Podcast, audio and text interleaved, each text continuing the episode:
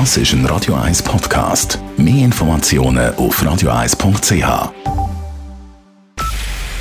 Es ist 9 Uhr. Radio 1, der Tag in 3 Minuten.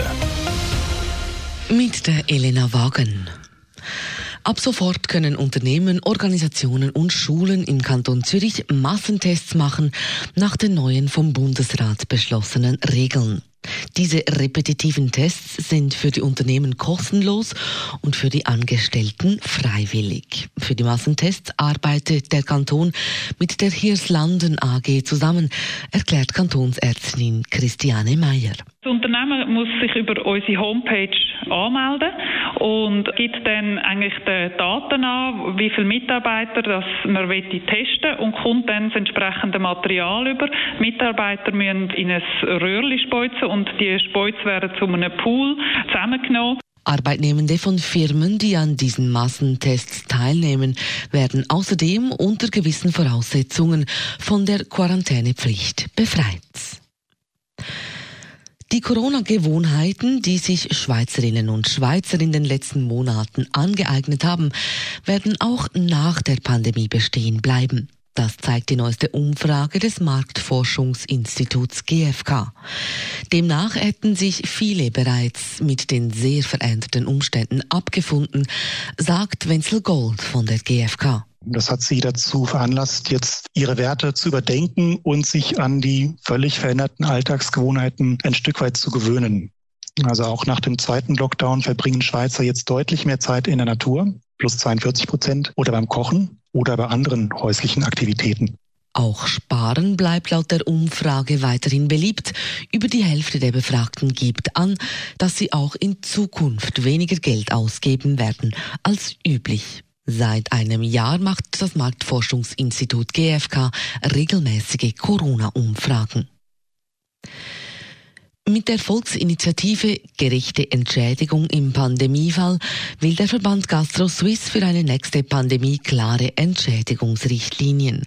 Mit dem aktuellen Epidemiengesetz gäbe es zwar eine Grundlage für strengere Maßnahmen, nicht aber für die Entschädigungen. Dies soll mit der Initiative für zukünftige Krisen geändert werden. Geld wurde in der aktuellen Krise im Rahmen der Härtefallregelung zwar gesprochen, die Betroffenen hätten allerdings erst einen Bruchteil davon bekommen, heißt es aus der Gastrobranche weiter.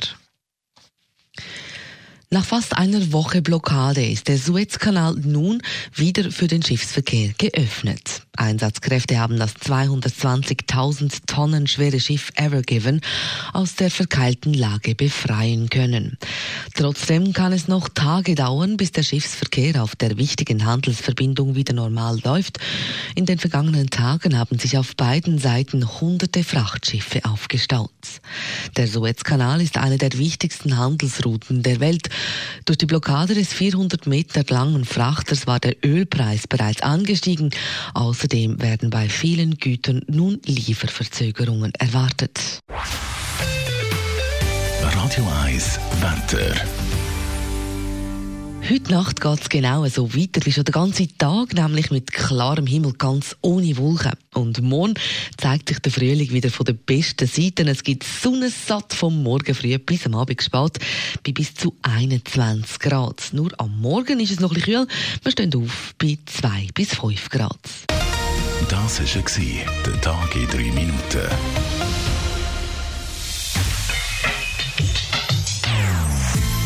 Non-Stop-Musik auf Radio 1. Die besten Songs von allen Zeiten. Non-Stop. Radio 1.